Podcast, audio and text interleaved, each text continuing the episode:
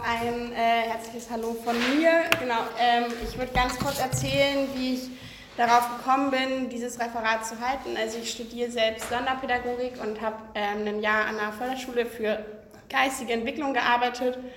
Genau, und habe merke in meinem Studium und aber auch irgendwie in meiner Arbeit, wo ich auch immer noch in der Schule arbeite, dass ähm, in unserer Gesellschaft einfach krasse Parallelwelten existieren, wenn es um das Thema Behinderung geht. Genau, und ähm, ich würde sagen, mit dieser Diagnose der geistigen Behinderung ist dein Leben auf jeden Fall vorgezeichnet und du weißt, wo es dann, wo die nächsten Schritte sind. Genau, und ähm, diese Parallelwelten werden gesellschaftlich mitgetragen und bestärkt und ich würde ähm, in diesem Referat so ein bisschen erklären, woran ich denke, dass das liegt. Als kurzes Einstiegsbeispiel vielleicht die ähm, Werkstätten. Genau, ähm, Menschen, die in einer Werkstatt arbeiten, arbeiten dort 40 Stunden die Woche und verdienen so durchschnittlich 180 Euro im Monat. Ähm, genau, was eine krasse Ausbeute ist erstmal. Und bundesweit arbeiten da so ungefähr rund 300.000 Menschen in diesen Werkstätten und das meist ihr Leben lang.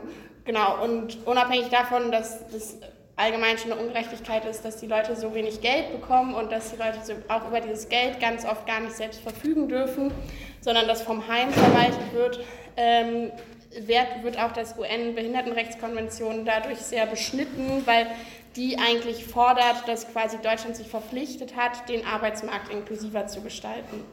Und genau, ich finde, dieses eine Beispiel zeigt irgendwie, dass es irgendwie auch krass gesellschaftlich mitgetragen ist und akzeptiert ist und sich stellt sich so ein bisschen die Frage, warum da denn kein großer Aufschrei eigentlich durch die Gesellschaft geht, dass irgendwie diese Behindertenwerkstätten total gesellschaftlich akzeptiert sind und da 300.000 Menschen arbeiten. Genau, ich habe dieses Referat so ein bisschen strukturiert, ähm, wo es zunächst um das gesellschaftliche Bild von geistiger Behinderung geht und wie dieses entsteht und was für Mechanismen damit spielen und inwiefern dann, gehe ich später noch darauf ein, dieses Bild durch ähm, Kapitalismus geprägt wird. Genau, dafür habe ich so ein paar Leitfragen entwickelt, an denen wir uns langhandeln, langhandeln werden, damit wir so ein bisschen ähm, Überblick haben. genau, die erste Leitfrage ist, was ist geistige Behinderung überhaupt in der Mehrheitsgesellschaft? Und ähm, wenn man versucht, geistige Behinderung zu definieren, muss man zunächst sagen, dass die Definition auch sehr davon abhängt, ähm, aus welchem Blickwinkel man auf diesen Menschen blickt, also medizinisch, pädagogisch oder psychologisch.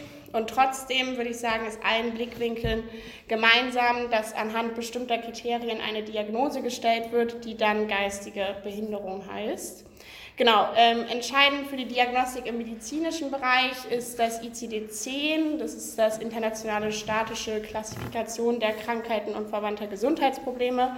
Und genau da ist, ähm, dass diese Diagnose basiert auf einem IQ-Test und es gibt so eine Tabelle, wo quasi bestimmte IQ-Werte sind und dann steht da irgendwie genau ab einem IQ von 60 hat man eine leichte geistige Behinderung und dann wird es immer weiter abgestuft. Genau, und diese Menschen werden also in eine Tabelle eingeordnet und dementsprechend diagnostiziert. Und was damit einhergeht, ist ein krasses defizitäres Denken, also dass quasi diese geistige Behinderung ausschließlich als ein Mangel an Intelligenz definiert wird. Genau, und ähm, jetzt zum pädagogischen Teil, also ich studiere Sonderpädagogik und in der Sonderpädagogik ist dieser IQ-Test auf jeden Fall sehr höchst umstritten, einfach aufgrund dessen, dass er kommunikative, emotionale und soziale Entwicklungsaspekte ausklammert. Ähm, und letztlich muss ich auch sagen, dass der IQ kein statischer Wert ist, sondern dass sich der IQ im Laufe des Lebens entwickeln kann. Die Diagnose geistige Behinderung ist aber statisch und wenn man die einmal hat, dann hat man die immer. Genau. Und jetzt ist natürlich die Frage, ist dieses defizitäre Denken nur in der Medizin vertreten? Nein, ist es nicht, würde ich sagen. Auch in der allgemeinen Pädagogik ähm, besteht das Bild von Behinderung als Mangel, ähm, der in der Person liegt. Ich habe dazu ein ähm, Zitat vom Deutschen Bildungsrat äh, mitgebracht, der geistige Behinderung wie folgt definiert. Als geistig behindert gilt, in seiner psychischen Gesamtentwicklung und seiner Lernfähigkeit so sehr beeinträchtigt ist, dass er voraussichtlich lebenslanger sozialer und pädagogischer Hilfe bedarf. Mit den kognitiven Beeinträchtigungen gehen solche der sprachlichen, sozialen, emotionalen und motorischen Entwicklung einher. Heißt also, auch in der Pädagogik gilt Behinderung als etwas, das ausgeglichen werden muss durch Förderung als ein Mangel. Und dieses Bild von ähm, geistiger Behinderung führt zu Diskriminierung und gesellschaftlichem Ausschluss. Und genau wie dieser gesellschaftliche Ausschluss aussieht, schauen wir uns später nochmal genauer an. Ich würde sagen, als erster Punkt ist festzuhalten, dass quasi geistige Behinderung in der Mehrheitsgesellschaft sehr nah am Pol des Anschaulichen definiert wird, heißt also sehr dem Individuum zugeschrieben wird. Es aber ausgeklammert wird, dass es auch eine ganz andere Komponente noch gibt, die abstrakter ist und die geistige Behinderung-Definition ist sehr gesellschaftlich eingebettet und existiert auf jeden Fall nicht unabhängig von der Gesellschaft. Genau, die zweite Frage ist jetzt, wie wird man denn geistig behindert? Und dazu habe ich so zwei Punkte gemacht. Das erste ähm, ist, glaube ich, wenn wir davon sprechen wollen, wie es passiert, dass man in die Kategorie der geistigen Behinderung eingeordnet wird ähm, und dadurch Diskriminierung erfährt, ist es, glaube ich, hilfreich, erstmal einen Schritt zurückzugehen und uns anzuschauen, wie es allgemein dazu kommt, dass bestimmte gesellschaftliche Gruppen Abwertung erfahren. Und dazu würde ich ganz kurz das Konzept des Otherings erklären. Das kennen wahrscheinlich auch schon viele. Ähm, genau, und Othering ist ein Konzept, das im Kontext der ähm, postkolonialen Studien entstanden ist und unter anderem durch den ähm, Autor Edward Said geprägt wurde. Und durch dieses Konzept lassen sich gesellschaftliche Diskriminierungsprozesse, durch die bestimmte Menschen Abwertung erfahren, einordnen. Was heißt es jetzt, wenn wir von Othering sprechen? Othering ähm, impliziert immer eine Konstruktion eines oder einer anderen und dieses andere stellt den komplementären Gegenpart und die binäre Opposition zu einem hegemonialen Wir dar. Hierbei lässt sich quasi auch von einem Different-Machen sprechen. Es werden also zwei Gruppen konstruiert, die Gruppe des Wirs und die Gruppe der anderen. Und jetzt stellt sich so die Frage, weshalb findet denn eigentlich diese Einteilung statt und was bringt das für Vorteile für die Gruppe der Wir-Leute? Genau, die Konstruktion des anderen ist notwendig, um sich von etwas abgrenzen zu können und sich der eigenen Normalität zu versichern. Das heißt also, dass durch das Othering ein bestimmtes ähm, gesellschaftliches Bild von einer Norm konstruiert wird und diese Norm führt dazu, dass zwei konstruierte Gruppen verschieden bewertet werden. Also ich habe nochmal ein Zitat mitgebracht. Das andere da dient dabei also als Negativfolie und verkörpert symbolisch von der so konstruierten Normalität abweichende und mit Mängeln und Unzulänglichkeiten behaftete. Heißt also, man sieht, dieses Othering, das beinhaltet auch immer eine Machtkomponente. Ähm, genau, es gibt quasi kein ausgeglichenes Verhältnis zwischen diesen beiden Gruppen, in denen ebenbürtiger Diskurs stattfinden kann, sondern vielmehr wird der Diskurs von der einen Gruppe bestimmt und produziert und stabilisiert Herrschaftsverhältnisse. Jetzt zum Beispiel auch wenn wir wieder auf geistige Behinderung zurückgehen, es gibt eine Gruppe der Nichtbehinderten, die definiert, was geistige Behinderung ist und die anderen werden quasi darin eingeordnet. Heißt also, dass aufgrund einer bestimmten gesellschaftlichen Vorstellung von Normalität Menschen Eigenschaften zugeschrieben werden und diese dann in eine bestimmte Gruppe eingeordnet werden, von der bestimmte Vorstellungen in der Gesellschaft existieren. Heißt also, die sind alle so und so und genau, wenn man geistig behindert ist, dann ist man so und so.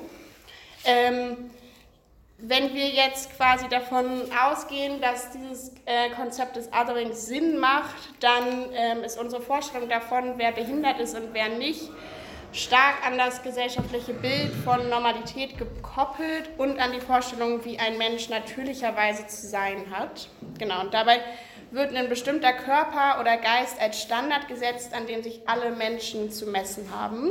Und wer diesem Standard nicht entspricht, wird von der Gesellschaft als mangelhaft wahrgenommen.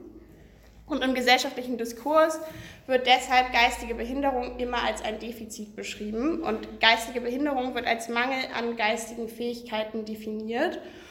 Und diese Vorstellung von einem bestimmten Körper oder Geist als Ideal, wie man zu sein hat in der Gesellschaft und die damit verbundene Abwertung derer, die gesellschaftlich wahrgenommen ähm, diesem Ideal nicht entsprechen, wird dann als Ableism bezeichnet. Genau, ähm, ich habe noch mal eine Definition von Ableism ähm, mitgebracht. Die australische Disability Studies Theoretikerin Fiona Kumari Campbell beschreibt Ableism als ein Netzwerk von Überzeugungen, Prozessen und Praktiken, die eine eigentümliche Art von Selbst und Körper produzieren, den korporellen Standard, der als perfekt, spezientypisch und deshalb als essentiell sowie vollwertig menschlich projiziert wird, Behinderung wird so zu einem verminderten Zustand des Menschseins geformt. Genau. Und jetzt ist so die Frage, okay, es gibt diese Vorstellung von Normalität in der Gesellschaft, aber wie passiert das jetzt genau, dass jemand in die Kategorie der geistig Behinderten eingeordnet wird? Und der Erziehungswissenschaftler Georg Feuser hat dazu gesagt, das passiert in einem Dreischritt, den ich kurz darstelle. Also im ersten Schritt wird quasi ein klassifizierbares Merkmal wahrgenommen bei einem Individuum. Im zweiten Schritt wird dann dieser Person das äußere Merkmal, was wir quasi wahrnehmen, als sein inneres Wesen zugeschrieben. Und das Merkmal wird quasi zu seiner Natur gemacht. Und drittens wird dann diese zugeschriebene Natur anhand der in der Gesellschaft dominierenden Normen bewertet. Heißt also, dieser Norm, es gibt einen bestimmten Standard von einem Körper, wie er zu sein hat, und der Mensch wird dann in eine bestimmte Gruppe eingeordnet, in diesem Fall in die der geistig Behinderten.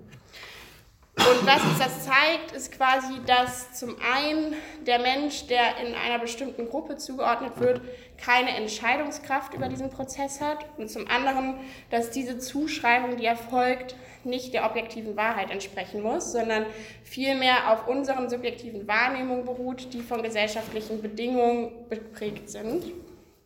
Und anhand dieser Beschreibung lässt sich also erkennen, dass die Abwertung der Menschen, die vermeintlich nicht den normativen Standards genügen, sozial und institutionell mitgetragen wird und nicht nur darauf basiert, dass ein Individuum ein anderes Individuum abwertet.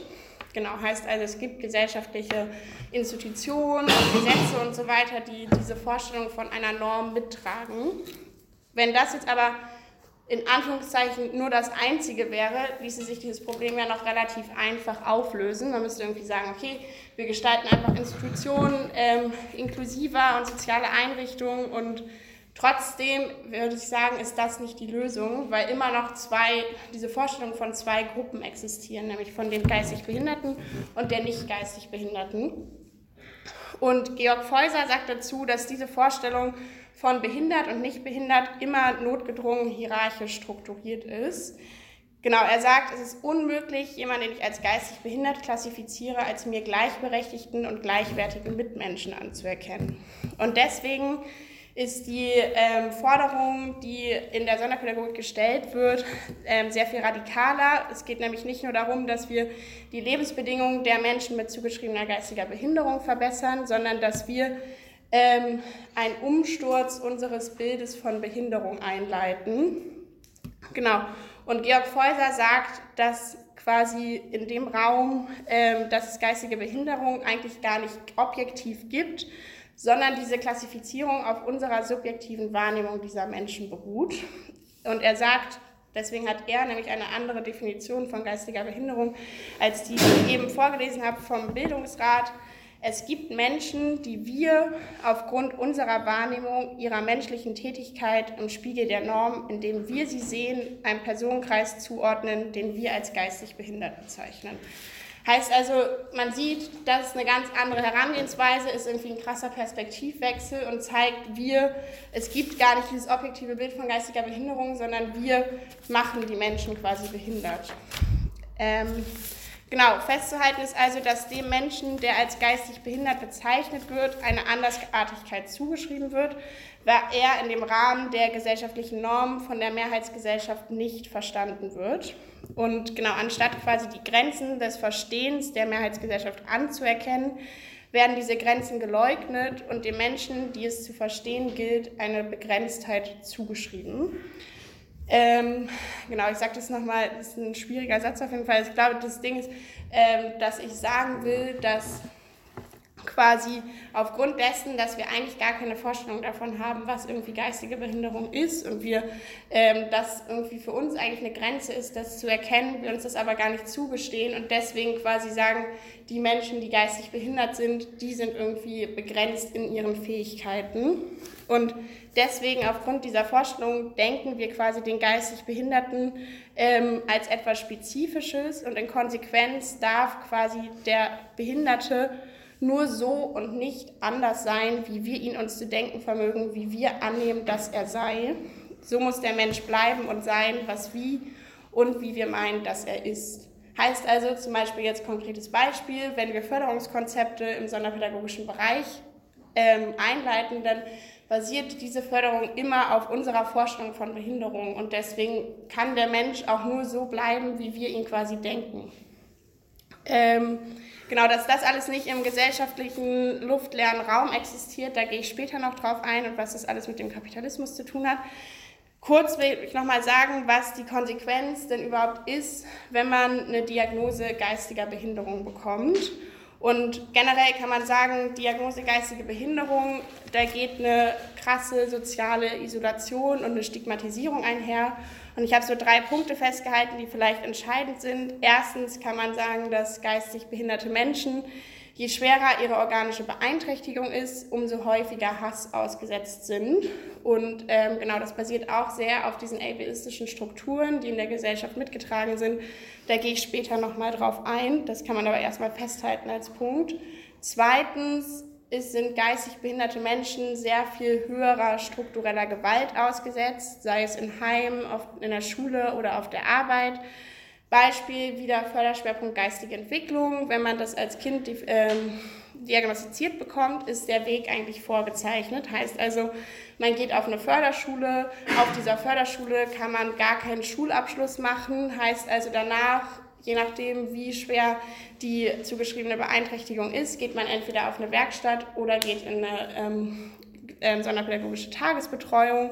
Und in dieser Werkstatt kriegt man 180 Euro im Monat, wie ich ja schon vorher gesagt habe, für 40 Stunden die Woche und über dieses Geld dürfen die Menschen ganz oft nicht mal selbst verfügen, weil das Heim darüber verfügt. Menschen mit geistiger Behinderung dürfen zum Beispiel auch nicht wählen gehen. Ähm, genau, und deswegen wird ihnen sehr, sehr viele Rechte abgesprochen. Man kann also generell sagen, dass wir irgendwie alle zu wissen scheinen, was geistig Behinderte alle nicht dürfen. Zum Beispiel dürfen die auch keinen Führerschein machen oder sowas.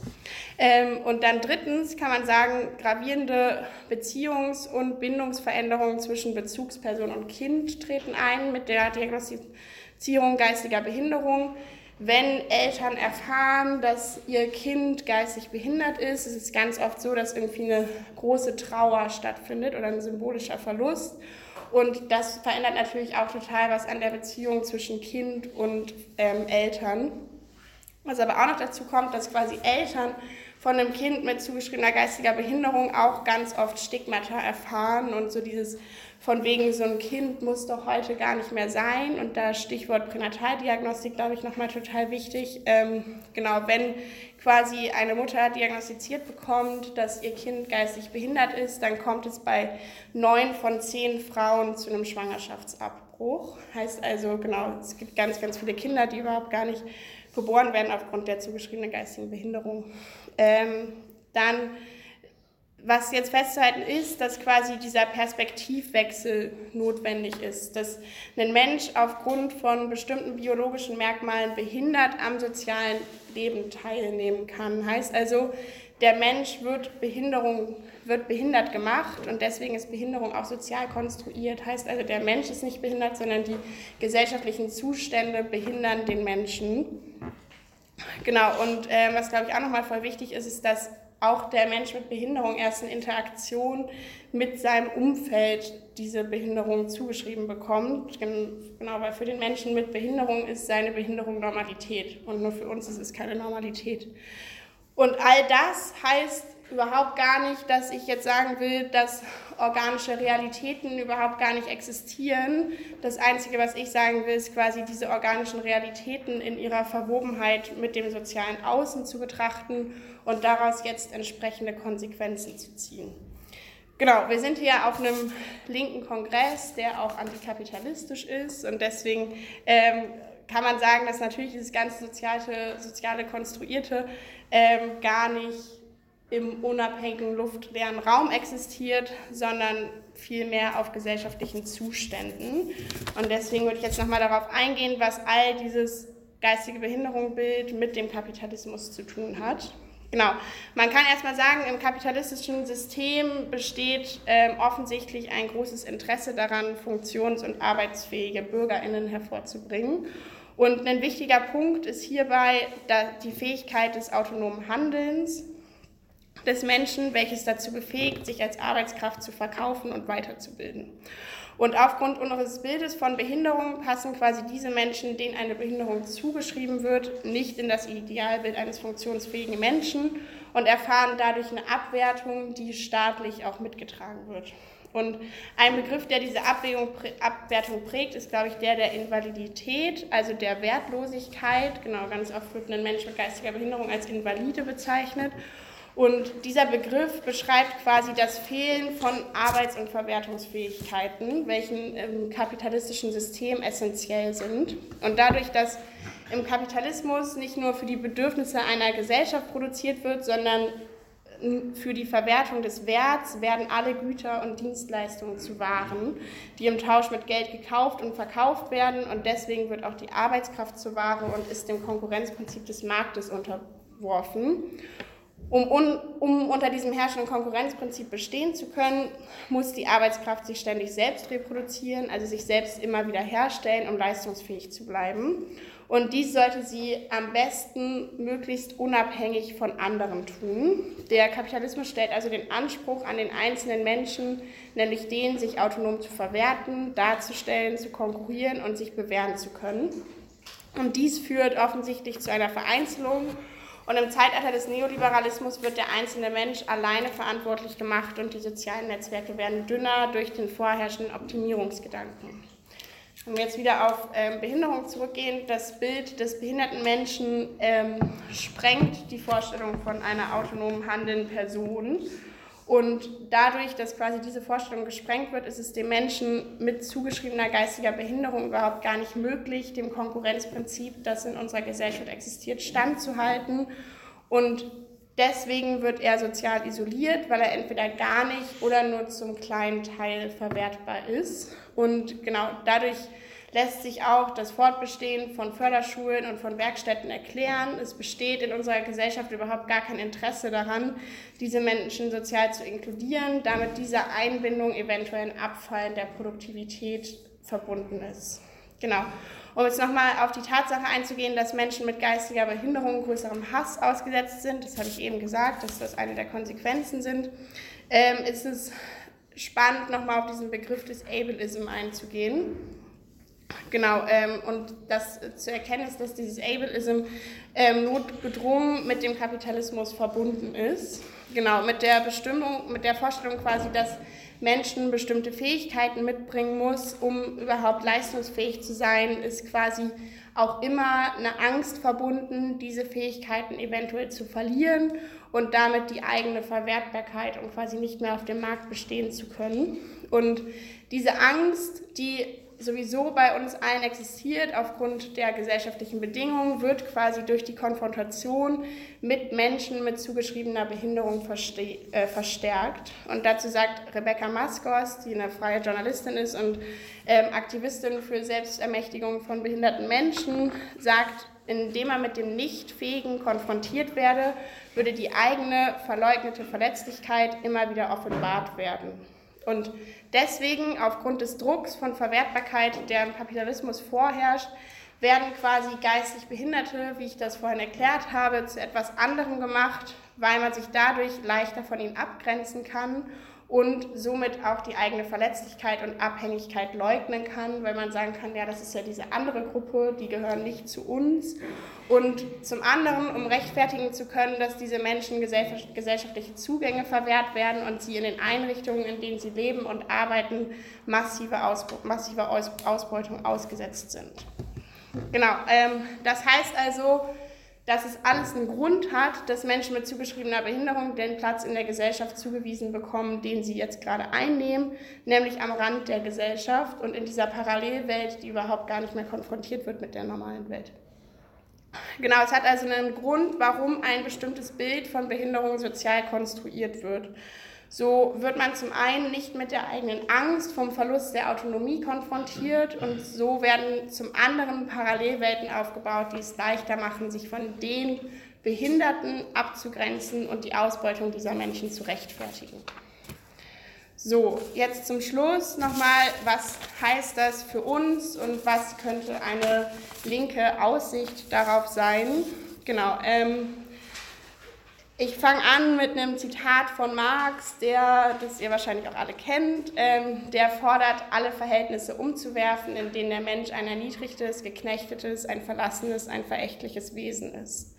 Genau, ähm, heißt also, wir als Linke müssen konsequent ableistische Strukturen, die in der Gesellschaft ähm, existieren, aufzeigen und diese aber auch aktiv bekämpfen. Wir müssen Lobbyarbeit betreiben und zuhören. Wir müssen empowern und unterstützen ähm, darin, dass die Menschen befähigt werden, eigenständig handeln zu können. Und wir müssen einander ebenbürtig begegnen. Genau, wir brauchen einen Perspektivwechsel. Und dazu sagt Georg Feuser nochmal, wir haben den scheinbar nicht Behinderten klarzumachen, dass ihre Unfähigkeit, Behinderte als Gleiche zu begreifen, ihre eigene Behinderung ist. Genau, wir müssen dazu unsere Sprache hinterfragen. Wir sollten nicht von den Behinderten sprechen. Ähm, durch Sprache werden auch immer Bilder reproduziert. Man kann von Menschen mit zugeschriebener geistiger Behinderung sprechen oder von Menschen mit Behinderungserfahrung. Und die eigene Bezeichnung von Menschen mit äh, zugeschriebener geistiger Behinderung ist Menschen mit Lernschwierigkeiten. Genau. Ähm, wir sollten uns alle von dem Ideal der eigenen Autonomie und Selbstständigkeit lösen und erkennen, dass wir alle in dem Sinne gleich geboren sind und dass wir einander brauchen. Wir existieren nur in Relation zu uns und mit unseren Mitmenschen. Deswegen ist es auch Bullshit zu sagen, nur die Menschen mit geistiger Behinderung brauchen Unterstützung von anderen Menschen, weil wir das alle brauchen und wir uns alle gegenseitig ähm, unterstützen sollten. Genau, und dann vielleicht der wichtigste Punkt für uns wir müssen eine radikale Inklusion fordern und müssen fordern, jegliche Parallelwelten, die in der Gesellschaft existieren, aufzubrechen. Und dafür brauchen wir einen tiefgreifenden gesellschaftlichen Wandel, weil so wie ich eben dargestellt habe, hat der Kapitalismus überhaupt gar kein Interesse daran, Menschen wirklich zu inkludieren und deswegen muss der Kampf für Inklusion auch immer antikapitalistisch sein. Mm, wir müssen uns quasi Gedanken dazu machen, wie wir Sozialität anders und vielleicht angemessener im Sinne von weniger gewaltsam und behindert denken und gestalten können und die gesellschaftlichen Bedingungen müssen sich den Menschen anpassen und nicht die Menschen den Bedingungen. Das geht jetzt alles, glaube ich, nicht von jetzt auf gleich. Und deswegen ist es, glaube ich, total wichtig, dass wir solidarisch miteinander umgehen und dass wir uns überhaupt erstmal begegnen. Denn nur durch diese Begegnung können Ängste abgebaut werden und nur so können wir voneinander lernen. Genau. Geistige Behinderung existiert nicht einfach so, sondern basiert auf unseren Wahrnehmungen, die gesellschaftlich geprägt sind. Genau, und ähm, ich glaube, das war es erstmal von mir. Ich würde noch mit einem Zitat enden, was ich sehr schön finde. Würden wir das erschwerte Lernen und die Mühe würdigen, die sich, die, sich die Betroffenen machen, um sich die von uns Nichtbehinderten geschaffene Welt anzueignen, müssten wir von ihren besonderen kognitiven Fähigkeiten, ihrem Geschick und Können sprechen und nicht von geistiger Behinderung.